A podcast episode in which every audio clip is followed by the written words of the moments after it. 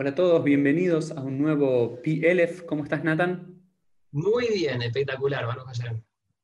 Bueno, para mí es un placer, un honor, un zhut, como decimos en hebreo, un privilegio poder tener al rabino Nathan Weingortin de la Keira de Chaco, Argentina, para un nuevo episodio de PLF, eh, PLF número 117. ¿Cómo lo ves, Nathan? Uf, Yud Zain, muy bien. Muy bien, ¿no? gusta. 117. Ya si fuese el 119, podríamos decir que es el salmo más largo de toda la Torá, la cantidad de psukim, ¿no es cierto?, de Parashat Nassó, la más larga de la Torá, ¿o no? Sí, 176 versículos tiene el Salmo 119. Ahí está. Pero con 117 no sé muy bien qué decir. ¿Qué decir? Veamos en Teilim, en los Salmos. Vamos a ver los salmos, qué dice. Porque les voy a contar, mientras Nathan va viendo los salmos, Nathan, ahora le voy a pedir que se presente un poquito más, pero. Nathan creo que de todos los invitados que alguna vez tuvimos en PLF, y quizás que habremos de tener en PLF, Nathan eh, es uno de los que más conozco, ¿no? O el que más conozco. Ya nos conocemos hace muchos años, ¿no, Nathan? ¿Desde qué año? Muchos años. 2008, mitad de año, mayo. Mayo del 2008, que Nathan venía de Chile. Así es, nací en Chile, en Santiago, de una familia mazortí. Mi papá es Rab en la la principal mazortí de Santiago de Chile. Y me crié en un ambiente muy judío, por así decirlo, de mucha Torah y mitzvot, de mucho Shabbat y Hagim, de Kashrut y de Tzedakah y de todas las, todos los preceptos y todas las cosas lindas. Y en ese amor por la, por la tradición judía y esas ganas de compartir, me mudé a los 19 años a Buenos Aires. Yo siempre digo, Uri, que hice alía a los 19 años. Bueno, hay otros mejores lugares para hacer aliá, pero bueno, nos vamos acercando a Israel, si lo ves desde esa perspectiva. Maalim Bakodesh. Uno asciende en santidad, creciendo. Bueno, y Nathan lo conozco de ese momento, nos encontramos en el seminario, lo invité a una cena de Shabbat, ¿no es cierto? Uh, mesa- mesas de Shabbat que habremos compartido, Uri. Y después a, a participar, a hacer Madrid en Pardés, donde trabajaba, y después, bueno, la vida rabínica nos fue encontrando durante muchos años de estudio en el seminario. Y Nathan tiene una particularidad. Nathan, para los que no lo conocen, el rabino Nathan Van Gortin, debe ser hoy, diría, una de las personas de habla hispana que más sabe de Tanaj, que más sabe de Biblia. Y de eso vamos a hablar hoy. El episodio número 117 está dedicado al Tanaj, a la Torá en particular, en general el Tanaj, en particular la Torá. Y una pregunta Bien. que nos hicimos una vez ya hace tiempo atrás, pero vamos a volver a ver hoy desde otra perspectiva, es si la Torá es divina, ¿cierto? Siempre se, se pregunta, ¿no? Como una pregunta binaria. Pero la Torá es divina o humana? ¿La hizo Dios o la escribió un hombre? Y lo vamos a ver a través de la perspectiva de Nathan, que Nathan siempre en relación a este tema tuvo una lectura muy interesante. Así que Nathan, a esta primera pregunta, ¿qué respondes?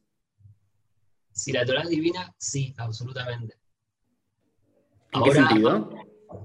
Claro, claro, ¿en qué sentido? O sea, la Torá es Mina Yamaim, es decir, de origen celestial, de destino celestial, de abordaje celestial, celestial en el sentido de lo total, de lo divino. Primero, Uri, permiso. Teilim Kuf Yud Zain, el Salmo 117. Aleluya Adonai Kol Goim Shabehuhu Kol Ha'umim Tigabar Aleinu Hasdo Behemet Adonai Leolam. Aleluya. Aleluya. El, Bueno, eso es, es uno de los salmos, ¿no? Es el El salmo más corto de todos, ¿no es cierto? el capítulo más corto de todo el Tanaj. Ahí sí, claro que es un versículo, uno o dos versículos. Dos versículos. Versículos que lo cantamos en el Alel. Bueno, también aprendimos eso. Lindo, El capítulo más corto de todo el Tanaj, Salmo 117, capítulo 117 de PLF. Vamos a hablar sobre la Torah. Entonces, Jonathan, yo te voy haciendo preguntas, ¿ok? Yo te voy guiando con las preguntas. Lo primero que vos decís, la Torah es divina, el abordaje es divino y demás, pero vamos más la Omek, al, al punto, ¿no? Al, al de la Yud. Vamos a ver. Nathan, viene un congregante y te pregunta, Nathan, la Torah que hoy tenemos en el Beit Knesset, la Torah que sacamos mañana, dentro de unos días, para leerla para allá. La Alia. ¿Le escribió Dios? Esa Torah la escribió un ser humano, un sofer. Bien, esta, esta, esta, la, esta la escribió un sofer, ¿no? Quizás otra la escribió otro sofer y demás. Pero la primera Torah de todas, ¿Dios se la dictó a Moshe como la tenemos nosotros en nuestro Arona Kodesh o no? Mirá, sí y sí. Ok. A ver, escuchando otros pieles, veo mucho la idea de que la tradición judía va detrás de la mayoría, a Harry Rabim Leatot, o sea, la, clásica, eh, el dictamen talmúdico de que la halajá, tanto en términos de normativa, de ley judía, como de pensamiento, el judaísmo es a través de la mayoría, o sea, los jajamim, los sabios de cada generación, Dor cada generación tiene sus sabios que van definiendo qué es el judaísmo y también qué es la Torah, eso nos lleva a pensar y a entender que la Torah de cada generación es Torah. Y lo voy a decir por lo siguiente. Los judíos tenemos la Torah, eh, no, quiero decir dividida, porque no es dividida, es al contrario. Los judíos tenemos la Torah con dos caras. Una es la Torah Shevichtav y otra es la Torah Shebealpe.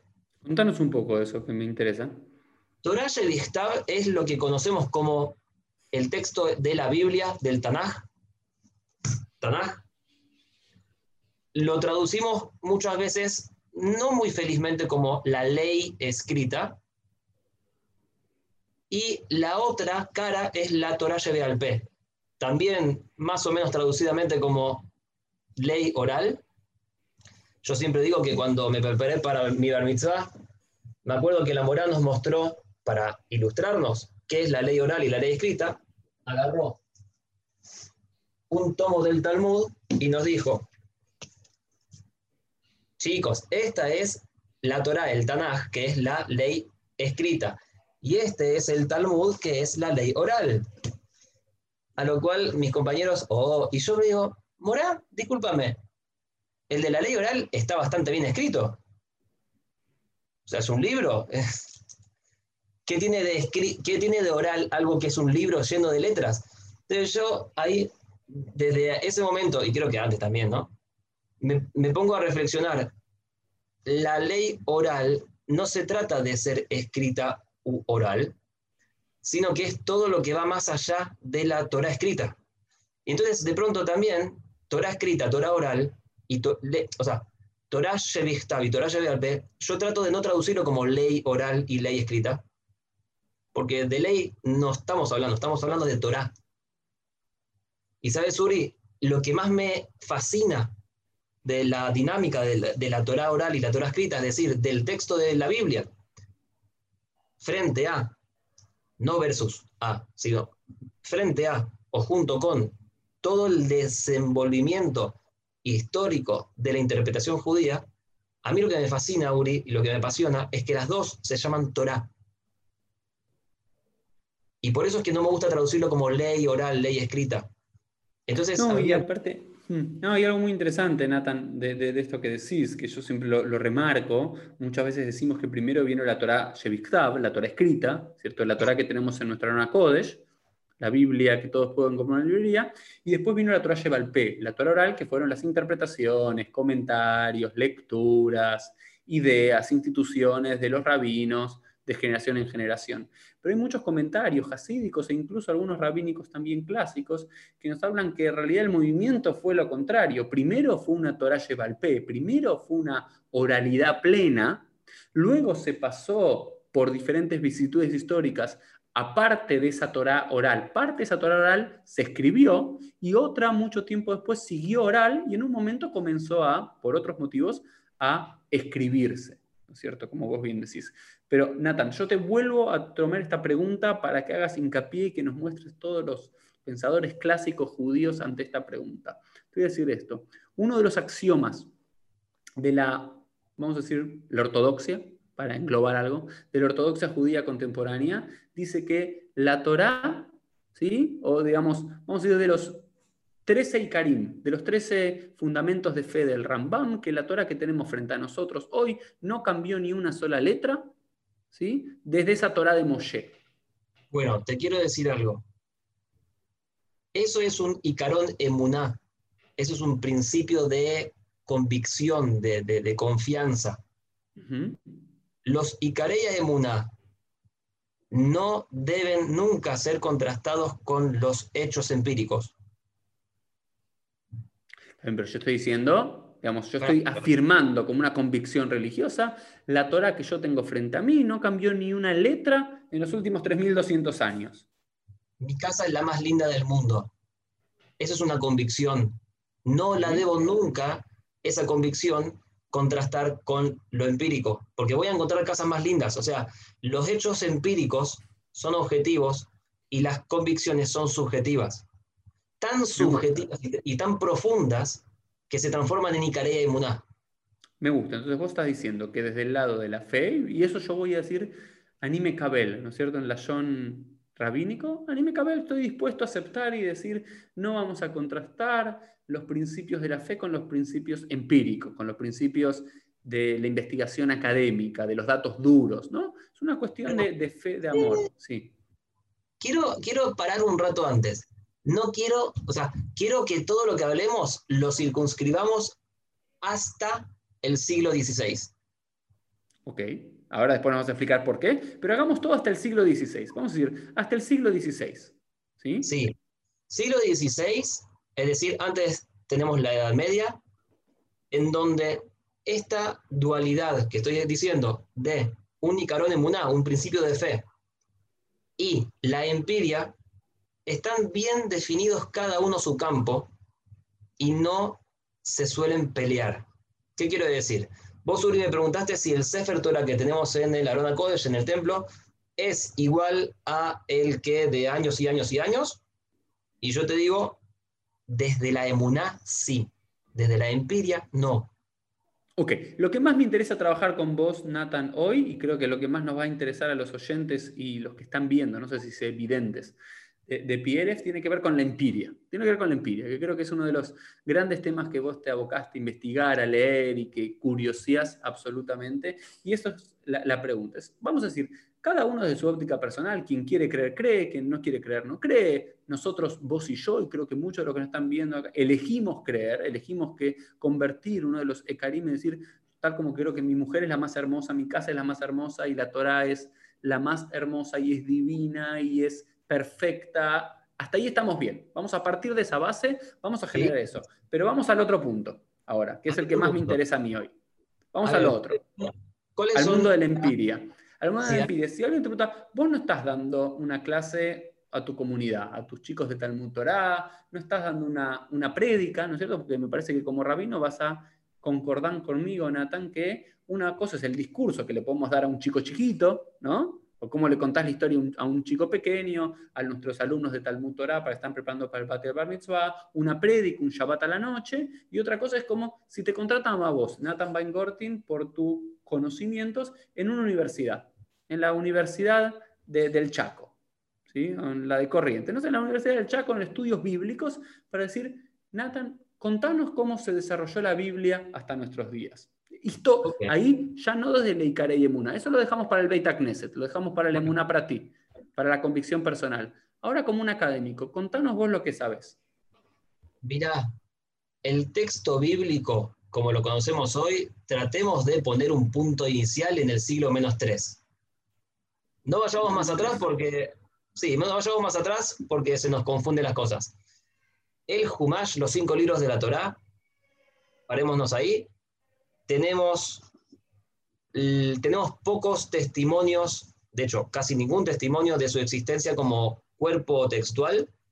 Lo más antiguo que tenemos son restos de Qumran, de los rollos del Mar Muerto. Pero antes que eso tenemos la traducción. ¿Qué periodo histórico estamos hablando para los que no conocen? Desde el menos, menos ciento y algo hasta el mitad del primer siglo que son los rollos que se encontraron en el desierto de, del desierto de Judea, en la zona del Mar Muerto en Israel. Que tuvimos aquí un episodio con Adolfo Reutemann que nos explicó bien del tema, así que lo pueden, lo pueden buscar. Pero entonces, esas son las evidencias empíricas, digamos, de textos que se encontraron más antiguos del Tanaj. Sí, mira, podemos hacerlo diferente, podemos hacerlo desde hoy hacia atrás. En vez de buscar el origen, podemos hacer desde hoy hacia atrás. Hoy yo agarro dos Humashim, dos, dos textos de Torah, y puedo encontrar diferencias. Y no pocas. por ejemplo? Diferencias pequeñas como en el tema de las nekudot, de las vocales, o de los Tamea Mikra, de, las, de los signos de cantilación. De esas diferencias, te digo, Uri, yo he encontrado montones. Ok, vamos a contar estos dos términos interesantes y también vamos a contar un segundo la historia de estos dos términos. Déjame contar un poquito y ahora vos suplís con toda la información extra que yo no puedo decir. Hoy, si alguien agrega, agarra una Torah, ¿sí? un Humash, una traducción, digamos, un, en papel, la Torah en papel, fotocopia, lo que fuese, va a encontrar que están las consonantes hebreas, ¿ok? el texto hebreo clásico, que Así era antiguamente y luego en algún momento de la Edad Media, siglo VIII, siglo IX y demás, se agregaron dos elementos centrales. Uno tiene que ver en la parte inferior de las letras, con lo que llamamos las nekudot, que son rayitas o puntitos, que es la vocalización, ¿cierto? Por los sabios de Tiberias, ahora nos vas a contar un poquito más. Y luego también esos mismos sabios también desarrollaron todo lo que es la cantilación, los tameya mikra. No solamente la forma que se tiene que vocalizar la palabra, es decir, si yo te pongo consonantes, una K y una S, o una C y una S, puedo leer cosa o case o casa. Lo que hacen los sabios con los puntos abajo es poner esas vocales y arriba los media micra, la forma en la cual leemos, cantilamos, cortamos, separamos y juntamos palabras y oraciones dentro del texto bíblico. Eso es más o menos de los siglo VIII, siglo IX en la tierra de Israel, Nathan. Correcto, eso es lo que se llama la Masorá. ¿Qué es lo que pasa? La historia del texto bíblico es más o menos así. En la época de la Mishnah y el Talmud, es decir, siglo menos uno siglo VI, el texto de la Torah, el texto del Tanaj, era un texto más bien líquido dentro de un molde textual. En, la academia se llama los tipus, en hebreo se llama tipus, no sé cómo se dice en español. El tipus shomroní, el tipus yevaní o el tipus masoratí. Bueno, el tema Ahora, vamos a hablar de eso, Nathan, porque yo sé, yo lo conozco a Nathan. Nathan es una persona que sabe mucho, pero a alguien que no lo sabe tanto le cuesta seguir. Y él tiró tres nombres que yo estoy seguro que todo lo que nos están viendo y escuchando, el 99% está diciendo qué es lo que dijo el rabino Nathan Weingortin. Y quiero explicar, él dijo que hay tres modelos antiguos clásicos del texto bíblico. Uno, el tipus Brony, de los samaritanos, que también es una historia interesante para hablar de la historia de los samaritanos, pero que tenían un texto bíblico muy parecido al que tenemos nosotros, pero con importantes diferencias. El tipus Yevaní, él habló también de el de origen griego, que es lo que hoy llamamos la Septuaginta, que seguramente Nathan habla un poco más, y también el tipus masorético, ¿sí? que es el, masoret significa tradición, ¿no? como el texto judío tradicional. ¿No? porque después el Yevani lo utilizaron más el mundo cristiano. ¿Hasta qué estamos bien? Sí, una, un comentario, que el texto masorético, masorá, si bien masoret eh, en el hebreo común significa... También es transmisión, ¿no es cierto? Es transmisión. Masorá, quiero decir, es un, término particular de una disciplina, tiene un sentido especial. Masorá puede ser también tradición, pero en este caso, en el, texto masorético, hablamos de el texto tal cual lo conocemos hoy. Pero ¿qué pasa? Entre el siglo I y el siglo VI, VII, en la época de la Mishnah y el Talmud, podemos ver que los diferentes sabios del Talmud y de la Mishnah y de toda esa época citan textos de la Torah continuamente. Lo que es particular es que cuando citan textos, muchísimas veces, miles de veces, los citan de una forma textual diferente a la cual tenemos hoy en nuestros libros. Por lo que estás diciendo, Nathan, que cuando un sabio dice, en, el Talmud dice dictivo, mar, está escrito o está dicho, y dicen citar un versículo bíblico, la forma que está una palabra diferente o una letra diferente quizás, y si nosotros la comparamos con el Fumash que tenemos hoy, vamos a encontrar diferencias. Correcto. Entonces, lo interesante es ver, primero, cuál es el motivo, la razón de ser de esas diferencias. Bueno, podemos asumir que está en un texto mucho más fluido. Y no estaba canonizado. Vamos a ver, vamos a ver, porque no es tan claro eso. Podríamos preguntarnos, primero, cuál es el, motivo, de, la razón de ser de eh, de, esos, de esas variantes textuales. Segundo, nos tenemos que preguntar cómo reaccionaban los sabios de, aquel momento al ver que fulano trae un, versículo bíblico de una manera diferente. Tercero, tenemos que preguntarnos cómo reaccionan no esos sabios, sino los sabios de las generaciones posteriores. Ya edad media tardía. Y cuarto, y creo que es lo fundamental, que esto me, encanta, es cómo nos relacionamos nosotros, judíos modernos, ante este fenómeno. Primero, lo, que, lo que primero quiero aclarar, Uri, es como vos bien dijiste al principio, yo, Nata Gordín, afirmo que la Torah es Minayamaim, que la Torah es de origen divino. Como Ikare Muná, como un principio de fe. Ahora, al encontrarme con los hechos, me quiero referir a que los hechos, yo hablo de hechos dentro de la misma tradición judía, dentro de los mismos textos de nuestra tradición. Es decir, para efectos de hablar de Torah Minashamaim, prefiero no hablar de la academia.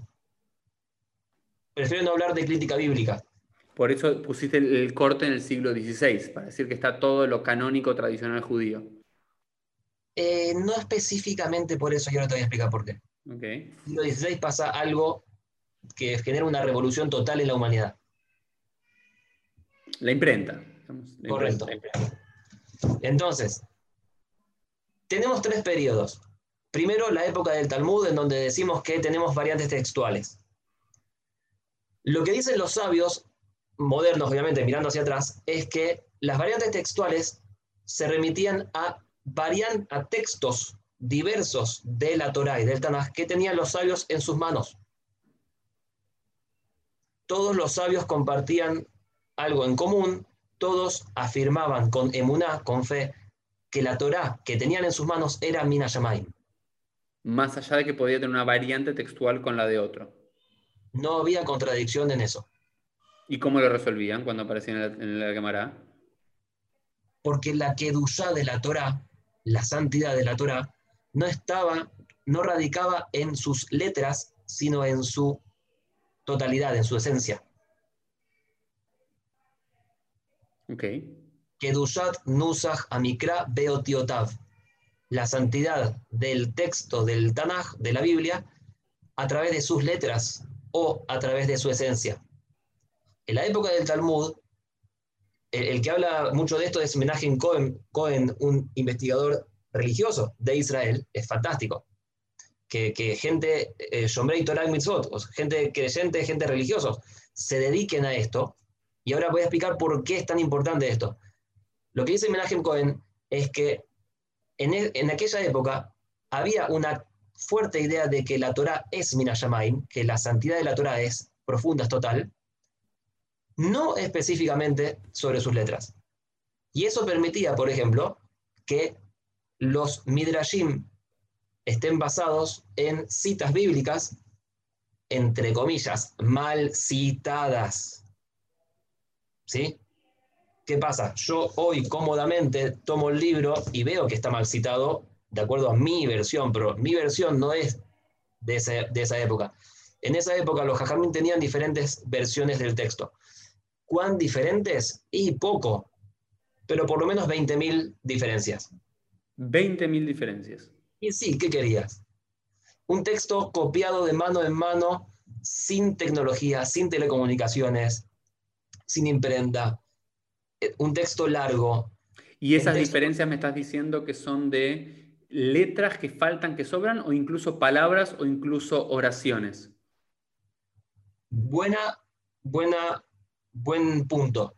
Las diferencias en la época del Talmud son de letras, eh, sobre todo Haser Beyoter, o sea, palabras, ¿cómo, cómo se traduce? Faltantes o sobrantes, digamos, que tienen la Bab o no tienen la Bab. Claro, sí, pero en el sentido de que falta la Bab o la Yud, que está o no está. Sí, sí, sí. Eh, y sobre todo, lo, eh, obviamente en la época de los Jajamim del Talmud no hay eh, Nekudot, no hay vocales, ni tampoco Tamea Mikra. Por eso digo, las diferencias, estas 20.000 está diciendo, son palabras que se escriben con bab o sin bab o no? O con doble yud. También hay muchos midrashim, por ejemplo, hay muchos clásicos que hay doble, que supuestamente que hay doble yud, pero después cuando vas al texto bíblico decís, no, se escribió con una sola yud, entonces ¿cómo puede ser? Bueno, acá letras, letras grandes, letras chicas, eh, el orden de las palabras. Hay muchos casos en donde cambia el orden de las palabras. Eh, hay casos en donde los jajamim, si yo veo el texto mío, el actual, construyen un pasuk con dos palabras de este pasuk y tres palabras del otro. O sea, es muy líquido el texto bíblico. Pero eh, ¿son eh, juxtapuestos, tan continuos o pueden ser de otros lugares? Generalmente contiguos.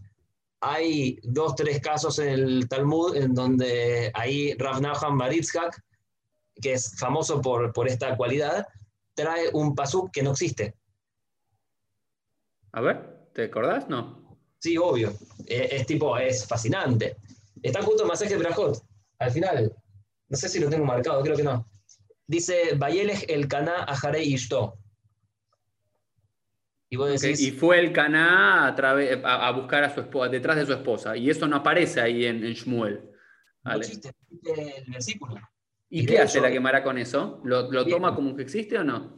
Primero, si vos te fijas al costadito de, de la hoja del Talmud, donde aparecen las citas bíblicas, Gurnisht, no, no hay nada porque no es un pasuk. Ahora, es interesante notar que Rashi y Tosafot, los dos principales comentaristas del Talmud que están en la hoja, reaccionan. Reaccionan y reaccionan de manera diferente. Tosafot, quiero decir algo más interesante. lo interesante es que, que en la propia Quemarán no reaccionan. Ah, pero más vale que no. No, pero eso es un punto interesante. No es que un jajam le dijo, pero pará, te falta este pasuk. Porque quizás muchos jajamim de la época de la quemara tenían ese pasuk, entonces era un obvio. ¿Y cómo reacciona Rashi y Tosafot? ¿Qué dicen? Mira, o sea, e, e, es, hermosísimo cómo reaccionan. Porque primero, eh, Tosafot dice que, o sea, primero Rashi, pongamos el más, más eh, picante primero. Rashi dice se borra esta frase del Talmud porque ese pasú que citan no existe. Ok. Tosafot dice. Censura. Pero Tosafot dice. Esta es una de las muchas veces en las cuales los sabios del Talmud tienen una versión diferente del Tanaj. Punto. O sea que, vamos a decirlo, Rashi no puede convivir con eso, no puede convivir con que el Talmud analice un versículo que no existe, y los Tosafot, sus estudiantes, sus nietos y demás, siglo XII, dicen, bueno, era parte de eso, convivamos con esta realidad. Es que Uri, no solo que Tosafot dice eso, sino que esto también pasa en muchos lados del Talmud, y una lista linda de casos del Talmud que aparece esto, aparece en Masejet Shabbat en la hoja 55b, que la, traté de mi Beitín para recibirme de Rab, para recibirme de ordenación rabínica, en donde aparecen, eh, se, discute un tema de los hijos del, de Elí, el sacerdote, el Cohen Gadol, en el libro de Shmuel, los primeros capítulos, y tiran palabras de un versículo del libro de Shmuel todas escritas diferentes a como las tenemos nosotros. Entonces, eh, Tosafot dice, eh, es una más de las veces que el Yas Jolek al Farim Shelanu, que el Talmud difiere, discrepa respecto al texto que tenemos nosotros, y trae, de hecho, otro, vos dijiste si, el tema de palabras o letras, ahí mismo, en ese lugar, Tosafot trae un caso en el Talmud Yerushalmi, en el cual dice que por eso, justamente, por ese motivo, los, eh, el, juez Sansón, Shimshon, reinó, digamos, juzgó al pueblo de Israel durante 40 años, porque los filisteos le tuvieron miedo tanto en vida como después de su vida. ¿Y vos vas? Sí, ese versículo, la última parte del versículo no aparece. no, la última parte del versículo dice estuvo 20 años, no 40. 20, no 40. 40 fueron otros. Eud me parece que estuvo 40, hubo otros que fueron 40, bastante típico. Pero cuando vos ves el Jazz, el Talmud, que te dice Shimshon, Sansón, tuvo poder durante 20 durante 40 años, y ves el Tanaj, que dice durante 20 años, también hay una parte donde el rey David dice que reinó sobre Jerusalén 20 años pero el Tanaj dice de 40. O al revés, 40 y el Tanaj dice 20. Entonces, ¿qué pasa? Los sabios del Talmud tienen ese, esa característica tan rara para nosotros, que es cada uno tiene una versión diferente del Tanaj, diferente en cosas pequeñas. Sí, yo quiero, quiero sostenerme en esto, creo que ya hiciste mucho énfasis en esto y me gusta la idea. Saber que para la época talmúdica, siglo 2, 3, 4, 5, 6, todavía el texto era fluido, digamos. Estaba tipológicamente organizado, como dijiste, el tipus masorético, eso lo sabemos. No es que pero había veces que agregaban un versículo, sacaban una palabra, una letra, una cosa y demás. Pero quiero hacer referencia a dos cosas que vos dijiste que me parecen interesantes para que la gente aprenda o conozca un poco más. Uno tenía que ver que una de las diferencias no solamente que había una Bab de más o una Yud de más o de menos, sino que a veces letras grandes y letras chicas. El primer punto, yo tengo dos preguntas para hacerte. El primero, hoy en día agarramos un Sefer Torah de nuestra Rana Kodesh y vamos a ver que no sé cuántos son, no sé, quizás vos me puedes decir cuántas son las letras diferentes. ¿Tenés el número? 44. ¿Cuántos? 44, 22 chicas y 22 grandes. Eso, es Nathan sabe estas cosas. Hay 22 letras más pequeñas. Es como que yo digo a todos los que están viendo, escuchando, imagínate que escribís un texto en Times Roman 12 y de todo tu texto, 22 letras las haces con 18 y otras 22 lo haces con 8, ¿no? Eh, repartidos en todo el texto bíblico. Y también hay letras que están colgando en el Tanaj y otras que están dadas vuelta, como la Nun de Bayin, ¿no? Sí, como la, como la Nun. Su Aarón. Cuando, ¿qué, son, ¿Qué son esas letras diferentes? ¿Por qué están? Hay letras también que tienen puntitos arriba. claro, Bayakeu, cuando, cuando, cuando lo besan. Y esos puntitos arriba, ¿por qué están esos, Nathan? ¿Por qué están esos puntitos arriba? No, ¿por qué, están, porque hay letras más grandes, más chicas, letras dadas vuelta, puntitos arriba? A ver, cada una tiene su motivo. Primero tenemos que empezar con qué es lo que es la Masorá. La Masorá es, o sea, sí, voy a ir a esa respuesta, no, no es que me estoy yendo de la rama, sino que tengo que ir un poquito antes. Uri. A ver, dijimos el periodo del Talmud, en donde el texto era medianamente líquido, y si vamos un poco más adelante, en la época de la división entre el mundo sefaradí y ashkenazí, tenemos en el siglo 6, 7, 8, 9, sobre todo el 8, 9 y 10, tenemos dos grandes mundos, el mundo sefaradí y el mundo ashkenazí. Sefaradí, digamos, todavía en Medio Oriente, ¿eh? no España. En esa época, el mundo ashkenazí era muy pequeño, ¿cierto? Y el mundo de Medio Oriente empezaba mucho, mucha influencia del Islam y la santidad del texto del Corán, empiezan los judíos a tratar de cristalizar toda esa riqueza de variantes textuales del Tanaj.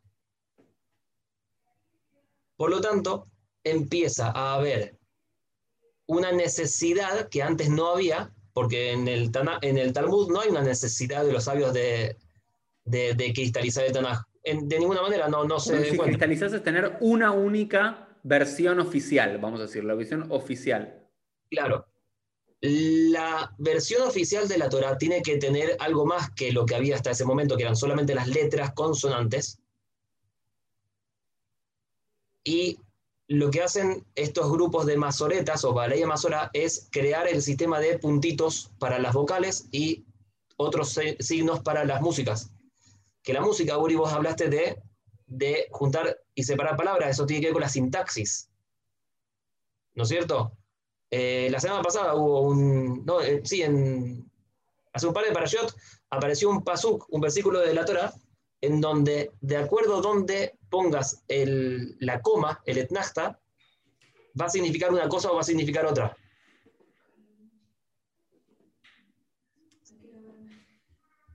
¿Sí? Bien, decíamos que los Balea Masorá hablan de la, la el texto cristalizado, para lo cual necesitan ponerle más cristalización, necesitan crear signos gráficos para mostrar las vocales correctas. Eh, los puntitos, los famosos puntitos que conocemos hoy. Pasa que, obviamente, como buenos judíos, está... Ahí está Libby, ahí está Libby que se sumó al podcast. Dale, Nathan, seguí. La, hubo tres escuelas de masoretas una en Israel, otra en el norte de Israel sobre todo, y otra en eh, Babel, las tres, como si me, costara distraerme. Esto está en vivo. Eh, las tres escuelas generaron diferentes sistemas de vocalización y diferentes sistemas de eh, tamea micra, de la sintaxis. Y por cuestiones geopolíticas, la que triunfó fue la de Tiberia, el norte de Israel. Que son los puntitos que conocemos hoy, los tres puntitos de la E, la rayita de la A, etc. ¿Qué es lo que pasa? Una vez definido el sistema de vocalización de Tiberia, todo el pueblo judío empezó a... ¿Estamos hablando siglo VIII? ¿Siglo VIII, siglo IX? Sí, 8, 9 y 10, ya en el 10 se define. Perfecto. Pero, pero Uri, hay un, hay un tema acá que tenemos que tener en cuenta. Eh, no hay imprenta. O sea que esto es llevando un manuscrito a un lugar para que sea copiado.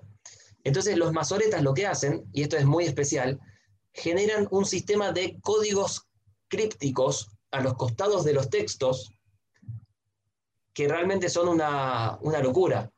Los códigos crípticos te dicen que esta palabra aparece dos veces en toda la Torah y esta palabra aparece siete veces como primera palabra de un versículo y esta palabra solamente acá aparece en esta forma verbal. O sea, son, son cosas demasiado rebuscadas y son códigos crípticos que encriptan la genuinidad del texto. Es como que para saber que el copista tuvo, digamos, una copia fidedigna, digamos, que para el que lo está leyendo ahora sabe que tiene una copia fidedigna de la Torah según la escritura masoreta. Correcto. Ahora seguimos con los problemas, Guri. Estos códex son elaborados por personas y son copiados los códex por también personas. Entonces siempre hay eh, errores. Acá quiero leer algo porque vos le, eh, trajiste a Maimónides en su octavo principio de fe, donde dice, creo con fe sincera, completa, que la Torah que tenemos hoy es la misma que recibió Moshe en el Sinaí. ¿Es así? Sí, sí. Sin embargo, tenemos también que Maimónides pertenece a la Edad Media en donde la liquidez del texto no es una pesadilla, y Maimónides tiene, por un lado, su Sicaré y al mismo tiempo Maimónides tiene las, los hechos empíricos. Maimónides conoce toda la inmensa cantidad de variantes textuales. Maimónides conoce las variantes textuales del Talmud, conoce las variantes textuales de su época propia. Maimónides vive en, el siglo XIII, donde ya existe la Masorá. Ya el texto está cristalizado y unificado. ¿No es cierto? Es más, ¿no? Él se dice que él fue a investigar y el código de Leningrad, ¿no es cierto? De, Alepo. De, Alepo, el código de Alepo. El código de Alepo. Quiero explicar eso.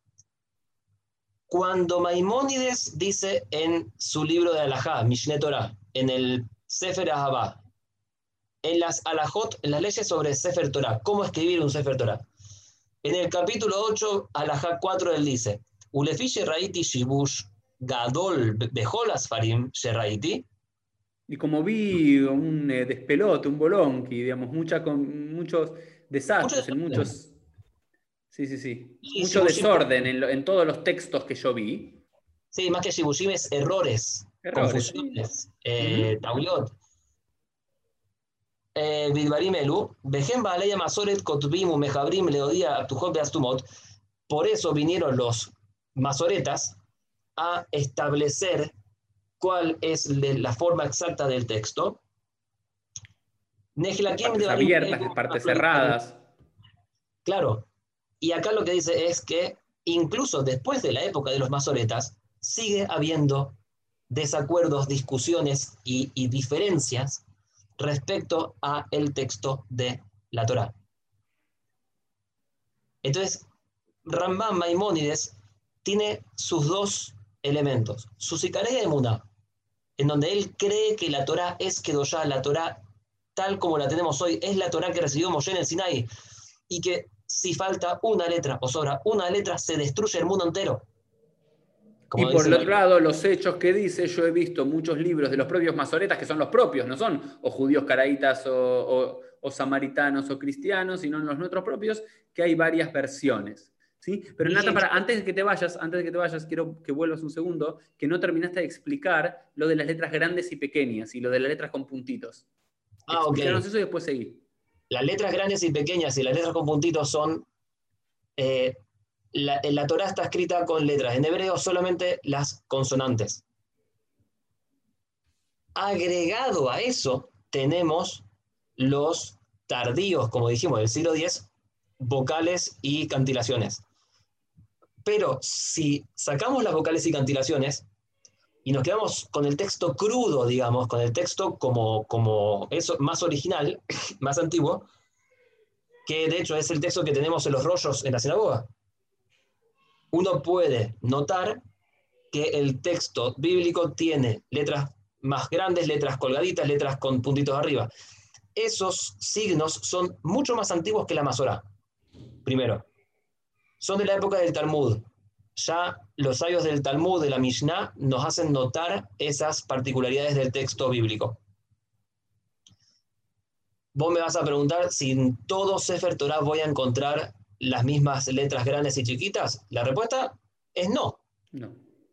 De hecho, yo me acuerdo una vez estaba en un Pero, pero en general, pero en general, vamos, vamos, a lo general, porque si no se nos va a ir el tiempo y no vamos a poder ver. En lo general, ¿Qué, qué, simbolizaba una letra grande, una letra pequeña o los puntitos? Yo sé que, por ejemplo, los puntitos, no sé, hay un Peirush muy conocido de Rashi que cuando dice Bayakeu, que, que lo, besó en el cuello Esab a, a Jacob, que lo quiso morder y el cuello se le transformó en un mármol. Pero yo sé que en otro lado, de, en Abot de Rabinatan, si no me equivoco, que decían que las palabras que tienen puntitos, en realidad fueron palabras que los propios sabios no sabían si eran palabras que tenían que estar en el texto bíblico o no. Digamos que el Ezra, ¿no es cierto? Que Ezra Sofer en el siglo IV, V era común, no sabía si tenían que estar o no, pero los puso para no sacarlos y después cuando venga Eliau, ¿no es cierto? Justo antes que venga el Mesías, lo va a explicar si tenían que estar o no estar. Es decir, como es un código que también aparece, me parece, si no me equivoco, Nathan, también en textos eh, canónicos y demás del mundo griego y demás, que era una forma de los copistas de la época de poner puntos arriba de las palabras para... En duda. Cuando está en duda, Entonces, lo de los puntitos sabemos que es por eso, o creemos. Y nota, notemos algo, por favor. Un texto de Midrash, como Abot de Rabinatán, nos está diciendo, primero, que Ezra escribió la Torá y no Moshe. Después, el mismo Midrash nos está diciendo que Ezra, al escribir la Torah, no estaba del todo seguro de ciertas palabras y ciertas letras, y las dejó en duda. Es decir, que la Torah que nosotros tenemos hoy es herencia de Ezra y herencia de muchas dudas. Todo lo que es el Kriustiv, hay palabras en la Torah que están escritas esto es fascinante, contá, contá esto, me, importa que lo expliques bien, el kriuchtib, la forma que está escrita y la forma que lo leemos. En la transmisión textual de la Torah hubo muchas palabras que el texto que se transmitía eh, estaba escrito de una forma, pero la oralidad se transmitía de otra forma. Ishkabena, Ishgalena, he, diferentes palabras que cambian las vocales, que cambian eh, ko, bo, lo, lo, con alef o con hey, o con, con bav. Es decir, hay muchas palabras, montones, no sé cuántas, pero montones, cientos y cientos de palabras en el texto bíblico que se escriben de una manera, pero que yo al leerlo lo debo leer de otra manera. Sí, esto quiero, quiero que presten atención cuando hablan un, un Tanaj, ¿no es cierto? Por supuesto, no una traducción eh, al español o al inglés y demás, sino un, tanaje en hebreo original, van a ver que en los márgenes va a haber una palabra que dice kri, ¿no? que dice, lo vas a ver escrito de una forma, pero en Shabbat, cuando leas de la Torá, sabe que no se lee como vos estás leyendo, sino que se lee como, como decimos nosotros. ¿sí? Eso hay palabras, es muy interesante. Hay palabras, en, en, los cinco libros de la Torá hay solamente Kri que están escritas de una manera y se leen de otra. Pero en el resto de los libros de los profetas y los escritos de Bim y Ketubim, tenemos, Uri, palabras que están escritas y que no se leen, y palabras que no están escritas y hay que leerlas igual. O sea, hay palabras. Bueno, Nathan, entonces nos estabas contando de que había eh, incluso palabras enteras que no eran leídas, que estaban pero no eran leídas. Sí, eso es la transmisión del texto. ¿Qué es lo que pasa? Quería, quería comentar, que la idea de la, de la santidad del texto en sus letras es un tema que recién empieza a ser, siempre fue importante, pero no fue algo tan determinante. La Torá en sus letras fue más sagrada, digamos, desde la imprenta. ¿Por qué? Porque antes las diferencias textuales eran visibles, se veían en todas partes. Vos ibas a un shil y el que leía la Torá leía algo que vos decís, no, yo lo conozco diferente, y era, estaba todo aceptado, porque era parte del juego. ¿Qué pasa? En el mundo sefaradí, la transmisión de la Torah era mucho más meticulosa. De hecho, hubo varios sabios, por ejemplo, Rambam mismo, Maimónides, el Rabbi Meir Alevi Abulafia, sobre todo el Masore Sidag la Torah, que es un, su gran libro en donde trata de ir, aún con las variantes aún existentes, tratando de cerrar más el texto a un texto único. Mientras tanto, en el mundo Ashkenazi, el texto era líquido, pero no había ningún problema. El problema surge con la expulsión de los judíos de España, que los sefaradim se van al mundo ashkenazí y van a un shil, a una comunidad ashkenazí local, y ven que leen cualquier cosa diferente y se empiezan a desesperar. ¿Sí? Y tenés grandes responsas de esa época en donde los, los, los, los judíos les preguntan a sus rabinos, che, Rab, esto es un desastre, están leyendo cualquier cosa.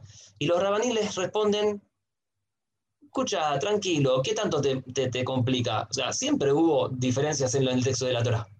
Sí, no estamos hablando de diferencias que faltan capítulos, que sobran capítulos que cambiaron de Moshe por Dionisius, no, no es eso. el tema es la, santidad del texto, Uri. Mm. Pero vos, vos, hablas de la santidad del texto. Y bueno, yo puedo, digamos, a ver, ¿sabes qué? Me voy a poner desde abogado del diablo. Te digo, bueno, Nathan, aceptamos que desde las fuentes, que desde las fuentes podemos ver que es cierto que la Torah que tenemos nosotros en nuestra Arona Kodesh no es exactamente el mismo que el de Moshe, eh, que el de Ezra, que el de Rabbi Akiva, que el de Ramán. Puede haber variantes, pero te digo, Nathan, es una letra más y menos. El texto está. Pero también algo interesante, ¿no? Esto que toda la Torah que tenemos nosotros, sin lugar a dudas, le escribió o la recibió Moshe en el Arsinai hace 3.300 años atrás. Y hay algo interesante, ¿no? que me parece que estaría, vale la pena, dos, puntos que creo que me gustaría que puedas hablar y comentarnos mucho más de lo que yo sé. Una es una famosa subiá, un famoso pasaje talmúdico en el Tratado de Bababatra, página 14, que habla de que algunas posibilidades que algunos de los últimos versículos de la Torá ¿sí? no hayan sido escritos por Moshe. Correcto. Eso es lo primero y después otro tema que te quiero preguntar.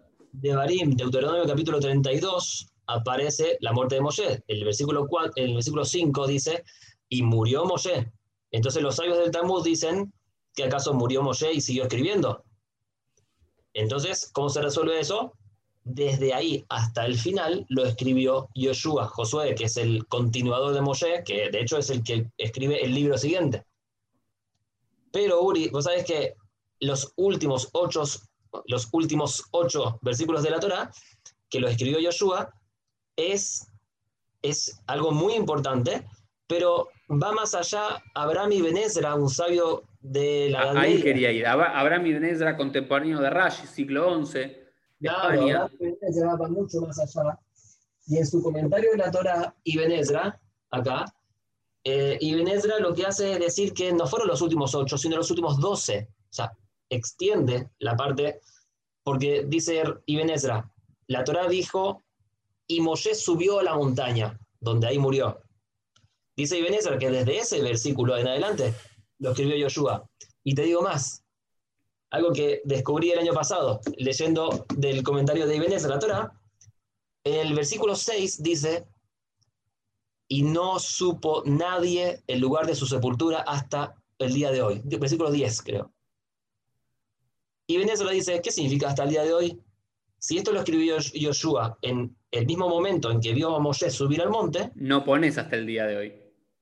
Dice Ibn que al final del libro de Yoshua, uno puede ver en el capítulo 26, 24 creo, y escribió Yoshua estas palabras en el libro. 24 porque no existe el capítulo 26 en Yoshua. 24. 24 20 es el final de Yoshua. Cuando muere, cuando muere Yoshua. No, y antes de morir, Yoshua escribió estas palabras en el libro de la Torá de Moshe.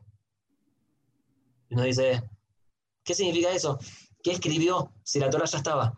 Y Benezra dice que antes de morir, como, como desesperación de toda mi vida, me la pasé buscando la sepultura de Moshe y no la encontré. Y Benezra dice antes de morir, y no supo nadie la sepultura de Moshe hasta el día de hoy. O sea que lo escribió muchos años después. Muchos años después. Y algo interesante que te voy a decir, porque Ibn Ezra y, uno de sus comentaristas clásicos, Bonfil, también eh, descubren algo interesante. Ibn Ezra no dice que solamente esos últimos versículos de la Torá, expande lo del Talmud de 8 a 12 y dice que no fueron escritos por Moshe, sino por Yoshua. Y ahora vos decís, no Yoshua inmediatamente después de la muerte de Moshe, sino muchos años después, justo antes de morir. También dice que en varios otros lugares de la Torá, donde aparece la idea Ada Yomazé, hasta nuestros días, o por ejemplo el tema de Guida Nayé, cuando por ejemplo, porque hay muchas veces que cuando uno lee la Torá, uno siente que en la lectura del texto bíblico hay como paréntesis. Claro, hay como paréntesis, como dice, bueno, cuando por ejemplo eh, Jacob lucha contra el ángel y le, le, rompen la, pierna, y dice, y por eso los judíos, los israelitas el día de hoy no comen el Guida Nayé, no comen el tendón. Esto es como un paréntesis. No, es como una parte integral del texto. Y lo que dice Ibn ahí en ese versículo, dice, eso fue escrito por sabios, ni siquiera Yoshua. Siglos después. Por eso Uri abandonará el hombre a su, mujer, a su padre y a su madre y se apegará a su mujer y serán una sola carne. Eso no está escrito en la jupá de, de alguien hoy. Eso está escrito con Adán y Eva, que no tenían padre y madre. Claro, interesante. lo, dice, lo dice en futuro, o sea, y Venecia también habla de ahí. Hay una parte en la Torá, en la historia de Abraham, donde dice, eh, en el capítulo 12 de Génesis, que dice que Abraham iba conquistando, eh, conociendo la tierra, y en esa época estaban los, los, eh, ¿quién? los canaanitas en la tierra.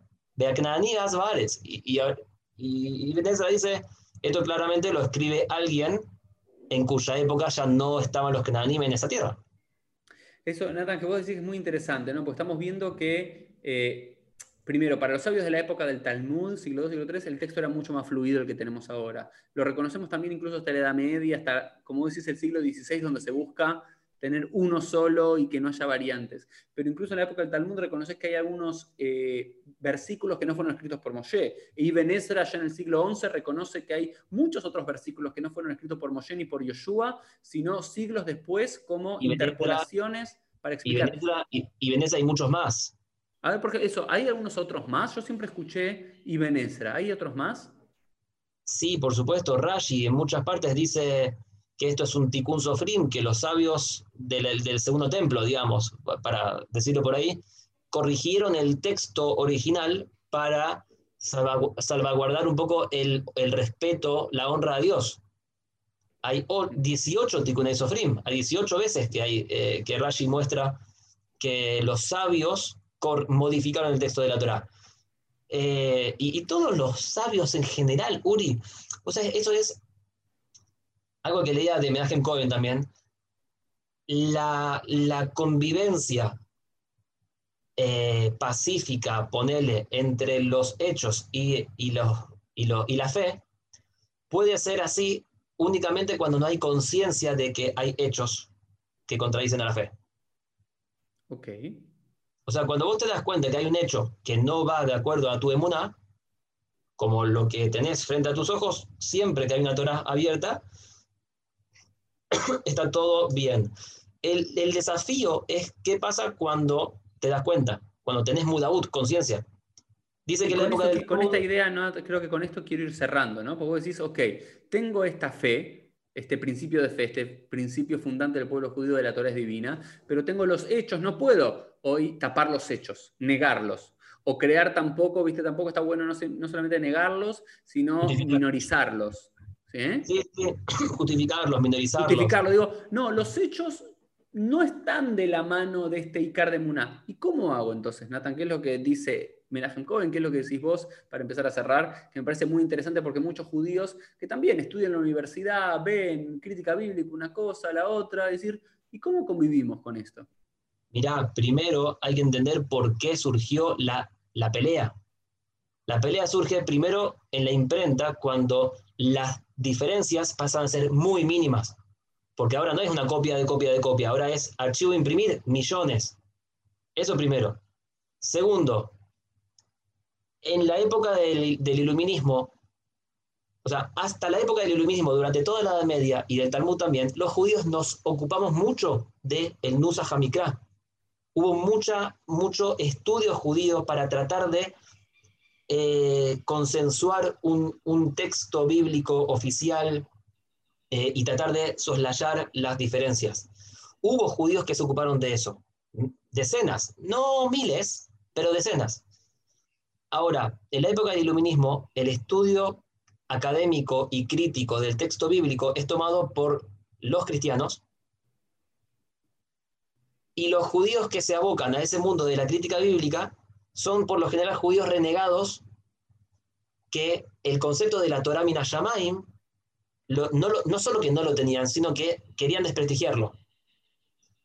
Entonces, de un día al otro, esta explosión de la crítica bíblica a manos de los cristianos antisemitas, en, todo caso, generó en los judíos que, habiendo muy pocas variantes textuales por imprenta, generó como un retraimiento y un rechazo a todo lo que sea ocuparnos del texto de la Torá de sus minuciosidades porque nosotros mismos no le vamos a mostrar al otro que nosotros mismos tenemos referencias de que pueda haber errores o variantes textuales porque le estamos dando la razón al otro.